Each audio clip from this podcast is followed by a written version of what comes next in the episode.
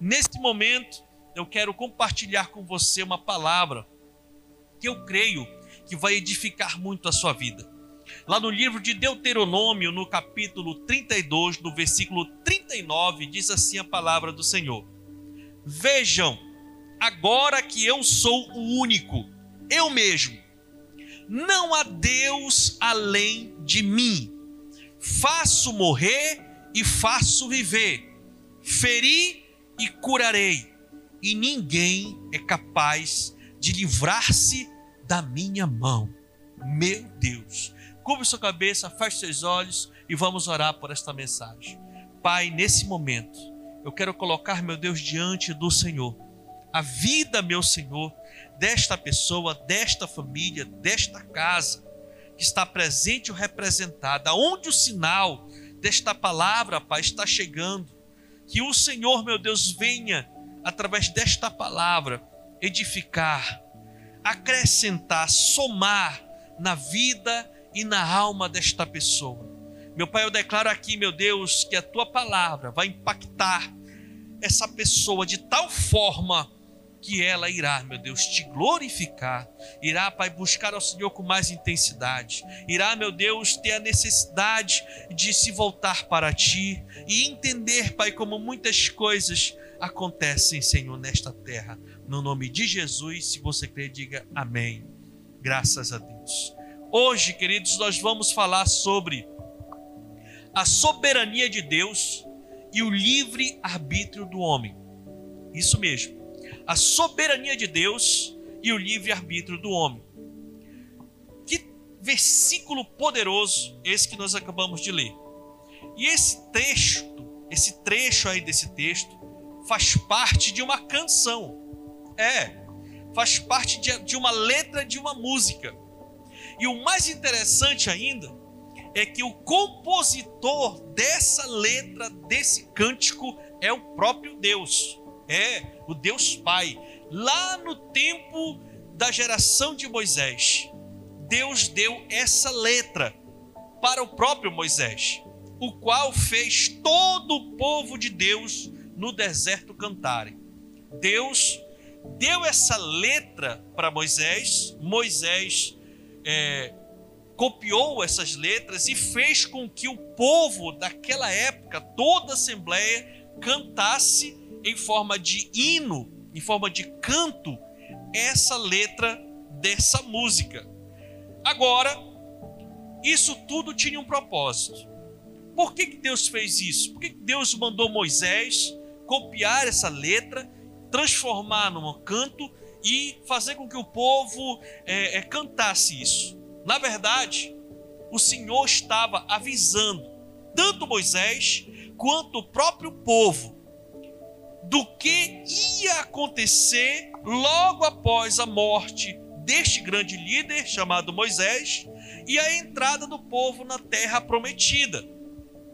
Olha só, no capítulo 31 de Deuteronômio, a partir do versículo 16, diz o seguinte: E o Senhor disse a Moisés: Você vai descansar com seus antepassados, e este povo logo irá prostituir-se seguindo os deuses estrangeiros da terra em que vão entrar. Eles se esquecerão de mim e quebrarão a aliança que fiz com eles. Naquele dia se acenderá a minha ira contra eles e eu me esquecerei deles, meu Deus. Esconderei deles o meu rosto e eles serão destruídos. Muitas desgraças e sofrimento os atingirão. E naquele dia perguntarão: será que essas desgraças não estão acontecendo conosco porque o nosso Deus não está mais conosco? E com certeza esconderei o meu rosto deles naquele dia por causa de todo o mal que praticaram, voltando-se para outros deuses. Meu Senhor da glória. Então, na verdade, esse canto não era um canto de júbilo, não era um canto de alegria, e sim um canto de lamento, um canto de tristeza. Deus estava mostrando para Moisés o que iria acontecer com o povo de Deus após Moisés ir descansar com seus antepassados, ou seja, após o falecimento dele, né, Deus levantaria é, Josué, Josué ia comandar o povo, eles iam entrar na terra prometida, iriam tomar posse da terra, mas depois disso, o próprio Senhor está dizendo que depois disso, né, aquele povo iria abandonar a Deus, iria se voltar para os deuses dos povos que eles iriam conquistar. Eles iriam entrar na terra e aquela terra estava habitada. Tinham vários povos, várias tribos de outros povos naquela região onde o povo de Deus tomou posse da terra. Então, Deus, o Senhor, falou que após aquele povo entrar na terra, eles iam se desviar iam deixar de servir a Deus e iriam se voltar para outros deuses, os deuses dos costumes daqueles povos. Então Deus já sabia disso. E para que ficasse registrado isso ainda na memória de Moisés, foi que o Senhor disse para Moisés: Eu vou lhe dar uma letra de uma música, e você vai anotar essa letra e vai fazer o povo, o povo é, cantar esse hino, isso vai ficar registrado, porque depois que você foi embora, depois que o líder Josué foi embora, depois que o povo entrar na terra, eles vão servir a outros deuses. E infelizmente, queridos, essa palavra se cumpriu há mais ou menos 80 anos depois que Deus falou isso para Moisés. Lá no livro de Juízes, no capítulo 2, a partir do, versículo, a partir do versículo 7, diz assim: O povo prestou culto ao Senhor durante toda a vida de Josué e dos líderes que continuaram vivos depois de Josué. E que tinham visto todos os grandes feitos que o Senhor realizava em favor de Israel. Josué, filho de Num, servo do Senhor, morreu com a idade de 110 anos. Foi sepultado na terra de sua herança, em Timnat Eres, nos montes de Efraim ao norte do Monte Gaash. Depois que toda aquela geração foi reunida a seus antepassados, surgiu uma nova geração que não conhecia o Senhor e o que ele havia feito por Israel. Meu Deus, deixa eu ler de novo. Depois que toda aquela geração, a geração de Moisés e Josué, foi reunida a seus antepassados, morreu, surgiu uma nova geração que não conhecia o Senhor e o que ele havia feito por Israel. Então, os israelitas fizeram o que o Senhor reprova e prestaram cultos aos Baalins. Baalins eram outros deuses. Abandonaram o Senhor, o Deus dos seus antepassados, que os havia tirado do Egito, e seguiram e adoraram vários deuses dos povos ao seu redor, provocando a ira do Senhor. Abandonaram o Senhor e prestaram culto a Baal e aos postes sagrados. A ira do Senhor se acendeu contra Israel, e ele os entregou nas mãos de invasores que as saquearam. Ele os entregou aos inimigos ao seu redor, os quais já não conseguiam resistir. Que coisa triste! E o Senhor avisou, e assim aconteceu. Nos dias de hoje, diante de todas as atrocidades, diante de todas as crises, os desastres naturais, doenças e coisas do tipo, algumas pessoas, por não conhecerem o caráter de Deus, ou por conhecerem somente parte desse caráter, ou ainda por não acreditarem na existência de Deus, se perguntam: por que o Senhor permite que aconteçam tantas catástrofes nessa terra? tantas coisas terríveis que acontecem. Nós vemos tantas catástrofes naturais quanto catástrofes humanas mesmo. Por que Deus não resolve, por exemplo, o problema das doenças no mundo? Por que Deus não resolve o problema da violência? Por que Deus não resolve o problema da fome no mundo? Aqueles que não acreditam em Deus dizem assim: onde está Deus que não livra o povo do mal da Covid? e de outros males que assolam a humanidade. Muitos se perguntam por que, que Deus permite com que as pessoas morram de forma tão cruel?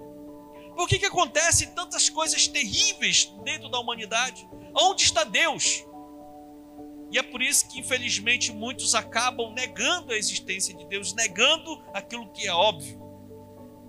Então, hoje, a gente vai refletir um pouco sobre essas coisas. E eu creio, no nome de Jesus, que esta palavra vai tentar, pelo menos, clarear um pouco mais o seu entendimento e fazer com que você possa ter uma compreensão mais clara a respeito dessas coisas. Na verdade, a resposta para esse tipo de pergunta não é simples, não é só uma resposta, e sim muitas. Mas todas elas, todas essas respostas, estão relacionadas a dois princípios fundamentais. Isso mesmo. O primeiro princípio fundamental que rege é, e que pode responder essas perguntas chama-se livre-arbítrio. Verdade. Tem-se o livre-arbítrio, que muita gente fala, muita gente argumenta.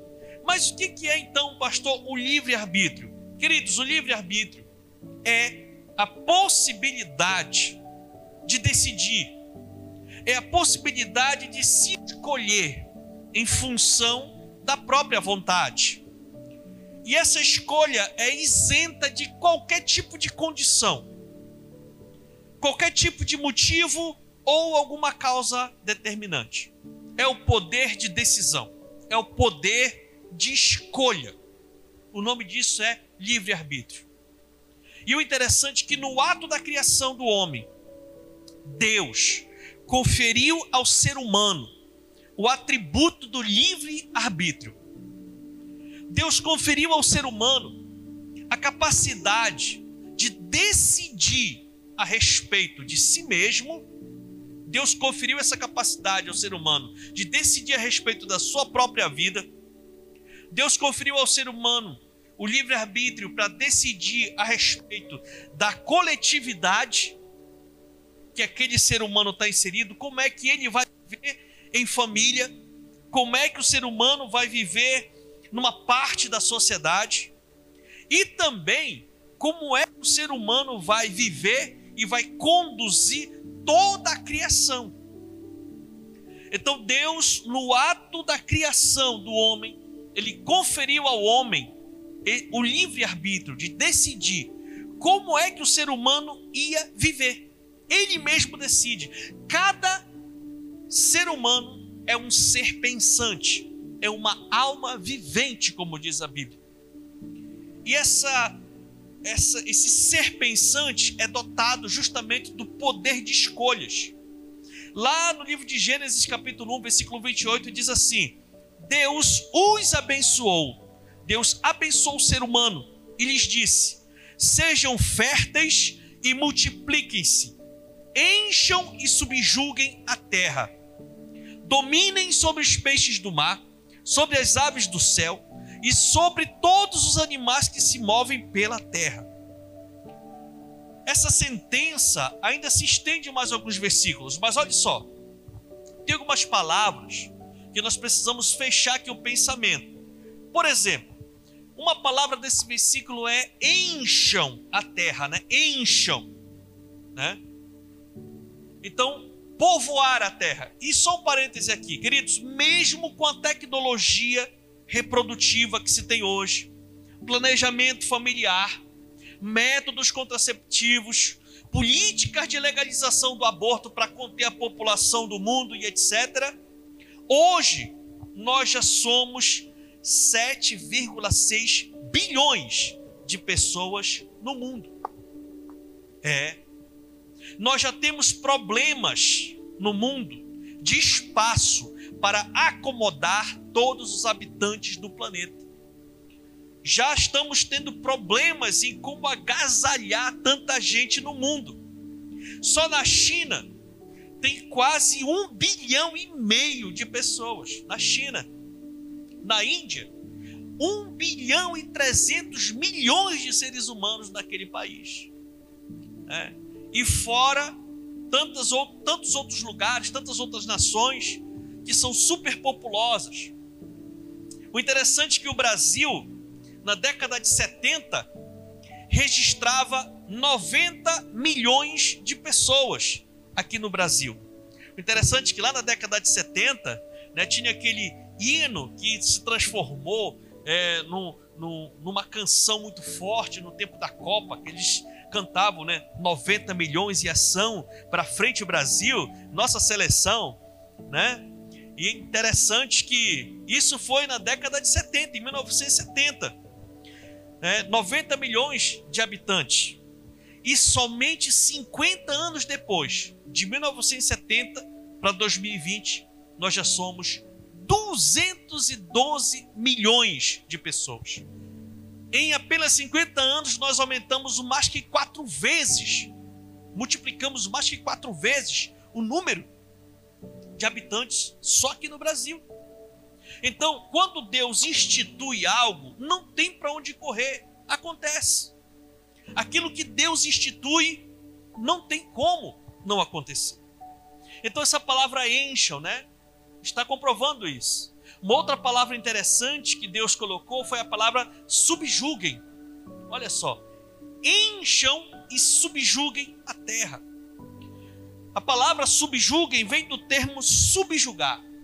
É o mesmo que vençam, dominem, submetam, sujeitem, forcem, possuam, conquistem, tomem, acorrentem. Subjuguem Subjugar é ter o domínio sobre algo ou sobre alguém. É obrigar a realização de algo através da força, de ameaças, de coação. Então Deus liberou a palavra para o homem e disse para o homem: subjugue. Deus deu a habilidade de manipular o seu próprio interesse né, de o um homem manipular ao seu próprio interesse toda a criação. Toda. Deus deu ao ser humano a habilidade, o dom, a capacidade de manipular os ecossistemas, de manipular o clima, de manipular os seres vivos e tudo aquilo que está na terra. E o ser humano exerce essa autoridade de uma forma tão grande que sempre teve a vontade, além de manipular toda a criação na Terra, quer criar e manipular fora da Terra. Essas viagens espaciais que a gente vê nada mais é do que a tentativa do ser humano transpor a autoridade que Deus tem lhe conferido. Por quê? Porque o ser humano tem essa dotação. É o ser humano que consegue manipular o clima com a tecnologia. Nós vivemos numa região muito quente e a demanda por ar-condicionados aqui é muito alta. Então a gente consegue manipular o ambiente, o clima em nosso favor. A gente consegue transformar uma área supostamente inabitável a uma área totalmente habitável. Temos hoje tecnologia, conhecimento e autoridade suficiente para chegar num ambiente estéreo e torná-lo produtivo. Então, isso faz parte do que? Da autoridade que Deus deu para o ser humano. O ser humano é o único ser vivo que tem essa autoridade de manipular a criação em seu favor. Muitos falam: se você pegar um boi e colocar ele numa mata, se não tiver o pasto certo, ele morre. Ele não tem a capacidade de manipular, produzir o seu próprio alimento. O ser humano consegue fazer isso. Então isso foi dado por Deus no momento da criação. Agora, deixa eu lhe dizer uma coisa aqui. Tudo isso ele faz, tudo isso o ser humano faz porque Deus assim o fez. Só que tem um detalhe a respeito disso. A forma que o ser humano usa toda essa autoridade é que é a questão. Deus deu para o ser humano autoridade, deu para o ser humano capacidade, dotação para manipular todas as coisas da criação, inclusive os seres vivos. Não existe nenhum ser vivo que o ser humano não consiga manipular e adestrar. É, às vezes a gente fica é, é, abismado né, por determinadas habilidades, domadores de cobras, de leões e todo tipo de animal selvagem tem alguns seres humanos que desenvolvem a habilidade de adestrar e domesticar. É um exemplo clássico. Agora, o ser humano tem toda essa autoridade. O problema é como o ser humano está usando essa autoridade. Ao longo do tempo, como é que o ser humano está decidindo, olha o livre-arbítrio aí, como o ser humano usa essa habilidade de manipular as coisas da criação. Então, queridos, a forma de como o ser humano decide viver é que determina se a sua vida vai terminar bem ou mal. Então, Deus deu a capacidade para o ser humano fazer muita coisa aqui na terra. O problema é o que ele está decidindo fazer. É como ele está usando o seu livre-arbítrio. E, infelizmente, nós não temos um relatório muito bom para dar a respeito disso. Por conta da tendência ao pecado, a tendência espiritual ao pecado, o ser humano escolhe mal. O ser humano decide mal. E ele usa a autoridade que ele tem para o mal. E está prejudicando tanto a criação quanto a si próprio. Pelo fato do ser humano decidir mal, ele acaba esgotando os recursos da natureza ao seu bel prazer, sem responsabilidade. Então, como o ser humano tem a habilidade de explorar os recursos naturais, tanto vivos quanto mortos, né, quanto inanimados, ele consegue explorar o seu bel prazer. Daí vem os problemas ambientais, daí vem as escassez, sabe, de determinados recursos, e aí vem justamente é, as crises que se tem. Várias e várias gerações passaram por crises terríveis, por quê? Por conta da exploração exagerada de determinado recurso natural sabe? Por conta da tendência pecaminosa, o ser humano acaba decidindo mal e governam os seus semelhantes com base em um sistema injusto e um sistema corrupto. Os sistemas de governos que se instalam de tempos em tempos no decorrer das gerações apontam realmente para um sistema injusto de governança. E esses sistemas dividem e segregam os seres humanos para lutarem entre si. E a gente percebe muito isso, uma guerra ideológica. É negro contra branco, é rico contra o pobre, é patrão contra empregado, sabe? A gente percebe claramente o ser humano se dividindo, se degladiando por conta de um sistema de governo injusto e corrupto em muitas áreas. E por conta disso, por como resultado desse livre-arbítrio, da decisão de tomar decisões erradas para o ser humano, o ser humano vem colhendo ao longo das eras guerras, crises econômicas, crises sociais, que matam muito mais do que qualquer epidemia que já existiu. Existem problemas crônicos em determinadas partes do mundo.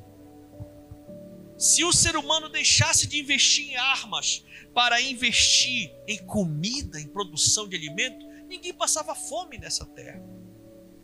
E a fome mata mais do que muitas epidemias que existem por aí, até hoje. Estão olhando por essa ótica aí, olhando por essa ótica, chega-se à conclusão de que Deus não tem muito a ver com o que acontece com o mundo. Escute. É, os problemas sociais, as doenças, a fome, as guerras, não tem muito a ver com Deus, não. É consequência das mais escolhas do ser humano. Geração após geração vem decidindo o que é mal para si próprio. E o que é mais impressionante é que Deus respeita o que ele mesmo instituiu. Ele deixa que o ser humano colha a consequência de tudo aquilo que ele decidiu para a vida dele, nesta vida e também na outra vida. No livro de Gálatas, capítulo 6, versículo 7, diz: Não se deixe enganar, de Deus não se zomba, pois o que o homem semear, isso também colherá. Então é claro, meu amado.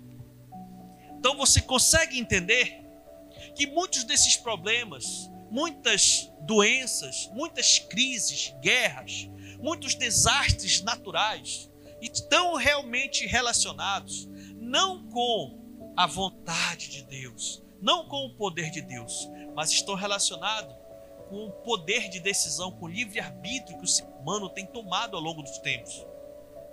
A forma como o ser humano tem decidido viver. E entenda uma coisa: como Deus deu essa responsabilidade, esse grande privilégio para o ser humano de decidir sobre sua própria vida, Ele também deu junto com isso a responsabilidade de colher as consequências das escolhas que cada um toma. Desde uma escolha pessoal sua, a profissão que você vai ter, que você vai almoçar hoje, as decisões mínimas pessoais, até as decisões macro, globais, Deus respeita. Porque Ele sabe que aquilo que o homem plantar, isso ele vai colher. Se o ser humano decidir usar o livre-arbítrio para o bem, ele vai colher o bem. Mas se o ser humano olhar com os olhos carnais, egoístas, mundanos, ele vai colher isso. E muitas vezes nós queremos culpar a Deus por algo que nós mesmos fazemos. Então está na hora da gente separar os homens dos meninos e cada um assumir a sua responsabilidade. Muitas pessoas ficam revoltadas com Deus porque querem muito algo e decidem implantar um projeto pessoal forte, não abre mão, não desiste. E aí, quando vê a consequência, ainda culpam a Deus por uma decisão errada que tomou. Aquilo que o homem semear, isso mesmo ele vai colher. Então entenda que para essas questões que acontecem, não é uma questão da interferência ou não de Deus, é uma questão do livre-arbítrio do homem. Agora, nós temos o livre-arbítrio do homem, mas também nós temos a soberania de Deus. E eu quero me ater também a esse ponto com você. A soberania de Deus é o seu poder e o seu domínio sobre toda a criação. Tudo que existe está debaixo do poder de Deus. Nada acontece sem a permissão de Deus, e nada pode impedir Deus de cumprir os seus planos. Queridos, isso é muito forte, graças a Deus pela soberania de Deus. Deus é o soberano, o rei, a autoridade suprema sobre tudo que existe e acontece. Ele criou tudo de acordo com a sua vontade e fez planos que não podem ser destruídos. Isso é a soberania de Deus. É que no final se estabelece a vontade do Senhor. Lá no livro de Salmos, capítulo 33, a partir do versículo 10, diz o seguinte: O Senhor desfaz os planos das nações e frustra os propósitos dos povos, mas os planos do Senhor permanecem para sempre, os propósitos do seu coração por todas as gerações. Graças a Deus por isso. E como soberano, ele estabelece as leis de nosso mundo e garante a aplicação da justiça. E é por isso, e somente por isso, que a calamidade vem, as pragas vêm, as catástrofes e tudo mais de ruim vem, mas não acabam com o ser humano. Porque existe a soberania de Deus. A soberania de Deus está acima do livre-arbítrio do homem. Então, existe o livre-arbítrio do homem, mas quando o ser humano chega no limite, dali para frente se estabelece a soberania de Deus. os planos de Deus. Agora, enquanto esse período de instabilidade, da crise, da catástrofe se estabelece, nós entendemos que o outro atributo de Deus se manifesta, que é a justiça de Deus se estabelecendo por toda a terra. Antes do livre-arbítrio do homem, vem a soberania de Deus. No final de todas as coisas, é a vontade dele que se estabelece é a vontade de Deus que se estabelece na minha, na sua vida e na vida de todos os seres humanos. Alguns colhem para a morte, mas outros colhem para a vida eterna. Aqueles que colhem para a morte foi porque semearam para a morte, e aqueles que colhem para a vida foi porque semearam para a vida.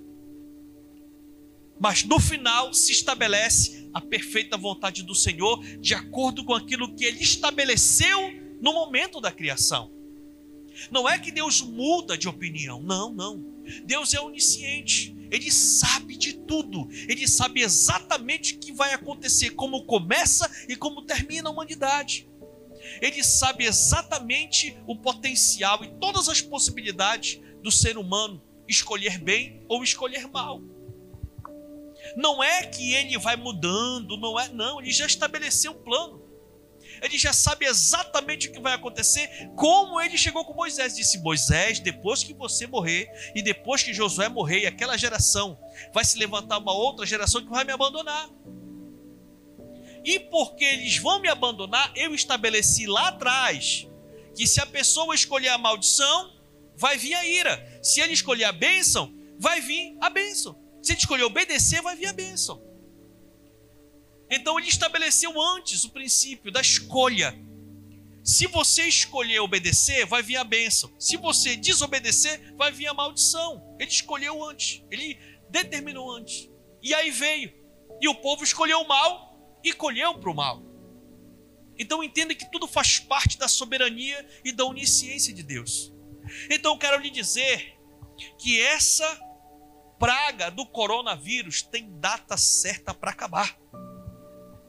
E depende muito da minha e da sua postura a respeito disso. Depende muito da minha e da sua escolha a respeito disso. Se nós escolhermos o bem, o mal vai embora e vai acabar mais cedo.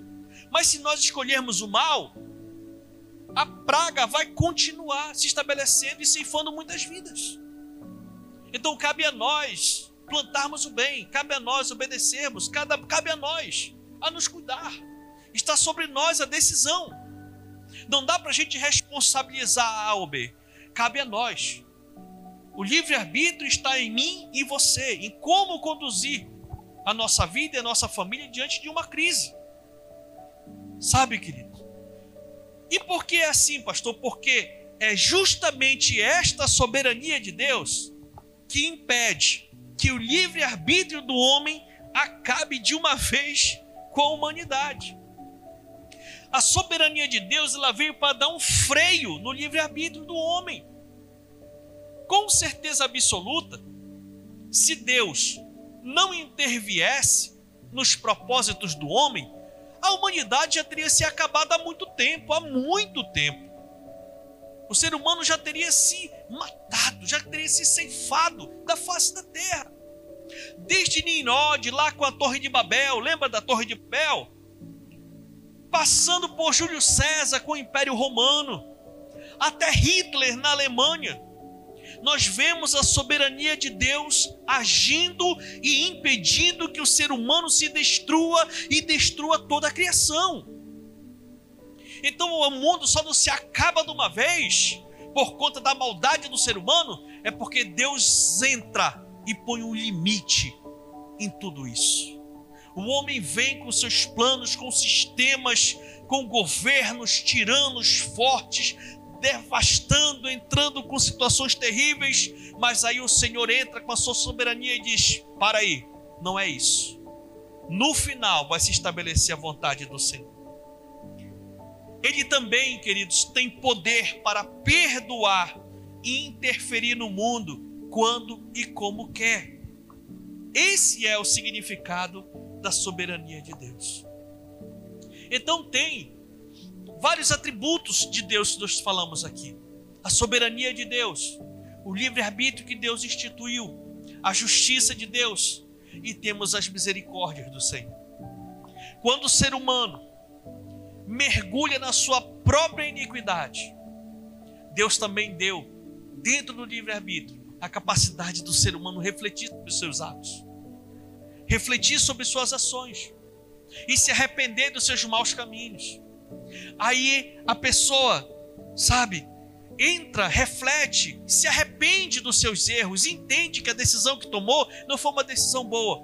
Aí entra, sabe o que, meu irmão? Um atributo chamado misericórdia de Deus.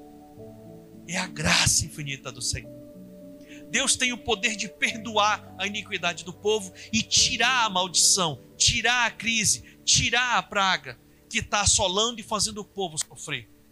Então, meus amados, sabendo disso, toda pessoa precisa fazer duas coisas quando estiver passando por um momento difícil. Eu e você, nós, você que está me ouvindo, você pode fazer duas coisas no momento em que você entendeu que as suas decisões lhe conduziram para um caminho mau.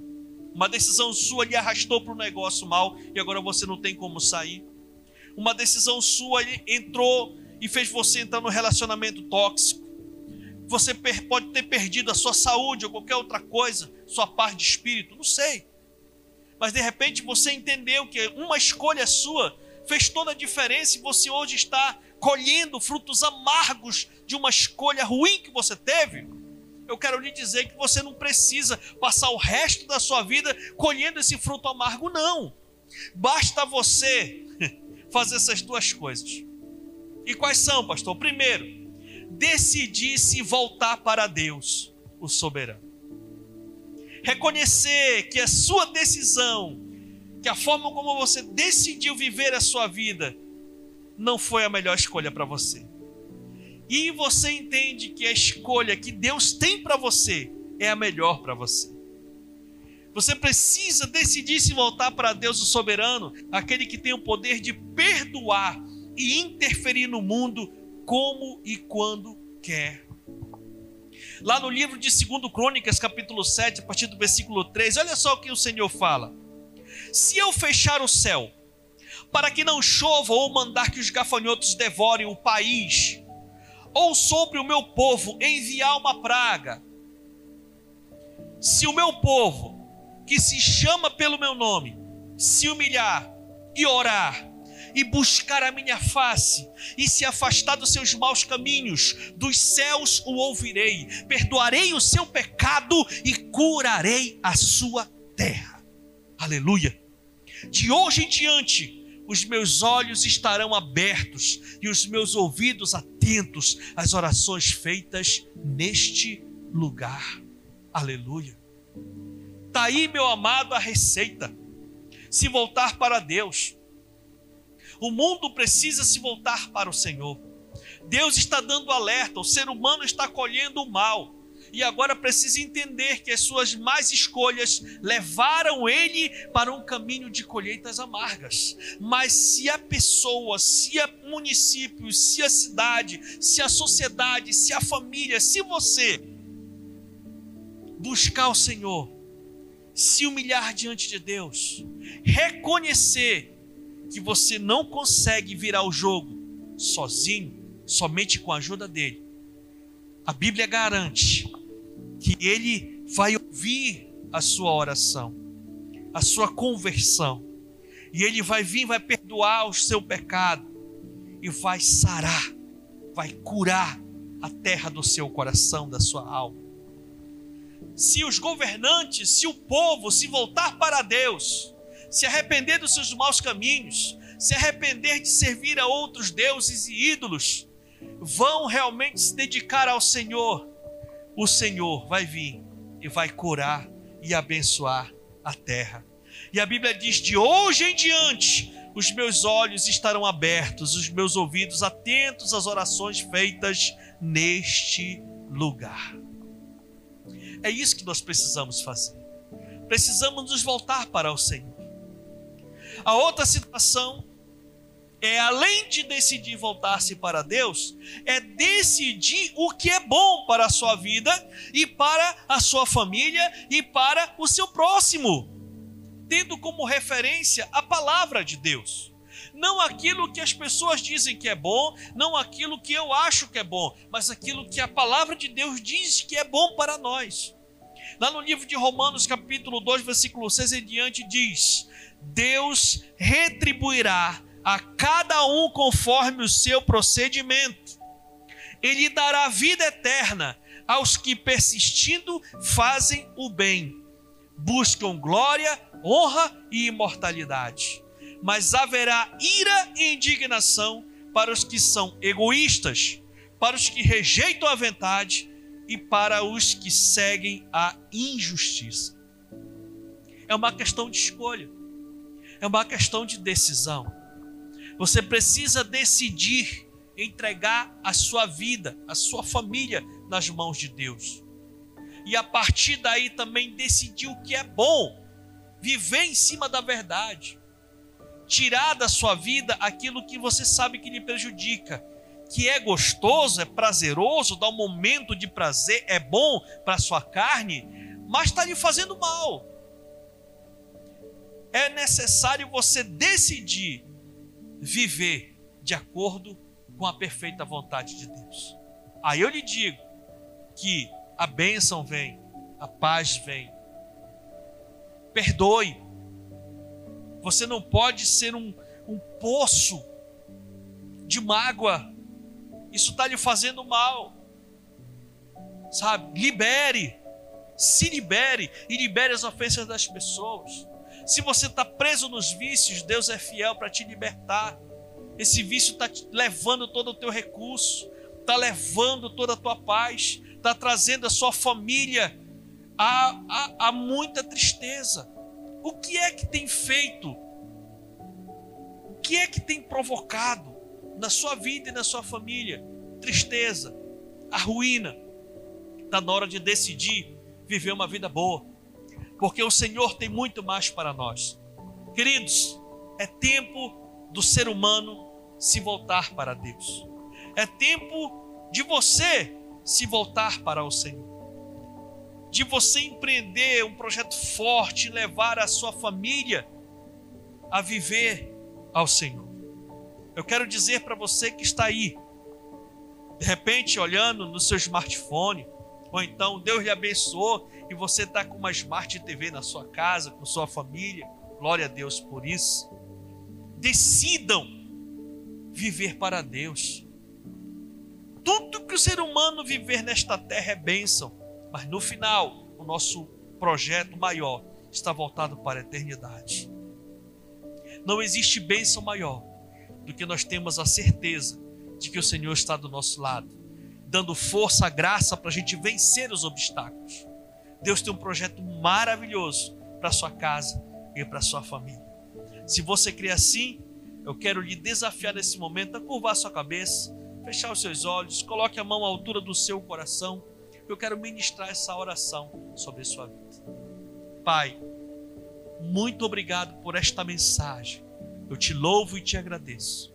Que o Senhor entre agora na vida, meu Pai, desta pessoa, desta família, dessas pessoas que estão, meu Deus, debaixo desta unção.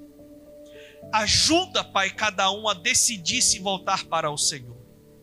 Se um dia teve uma aliança contigo e se desviou, ajuda esta pessoa, meu Pai, a reatar a sua aliança com o Senhor.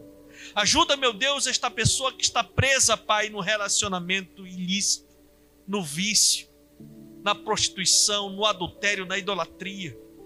O Senhor, Pai, fez cada um para viver em liberdade. E está, Pai, na mão desta pessoa a decisão de sair, Pai, dessas armadilhas espirituais que trazem tanto prejuízo, tanta frustração e tristeza para a vida, meu Deus, de cada um.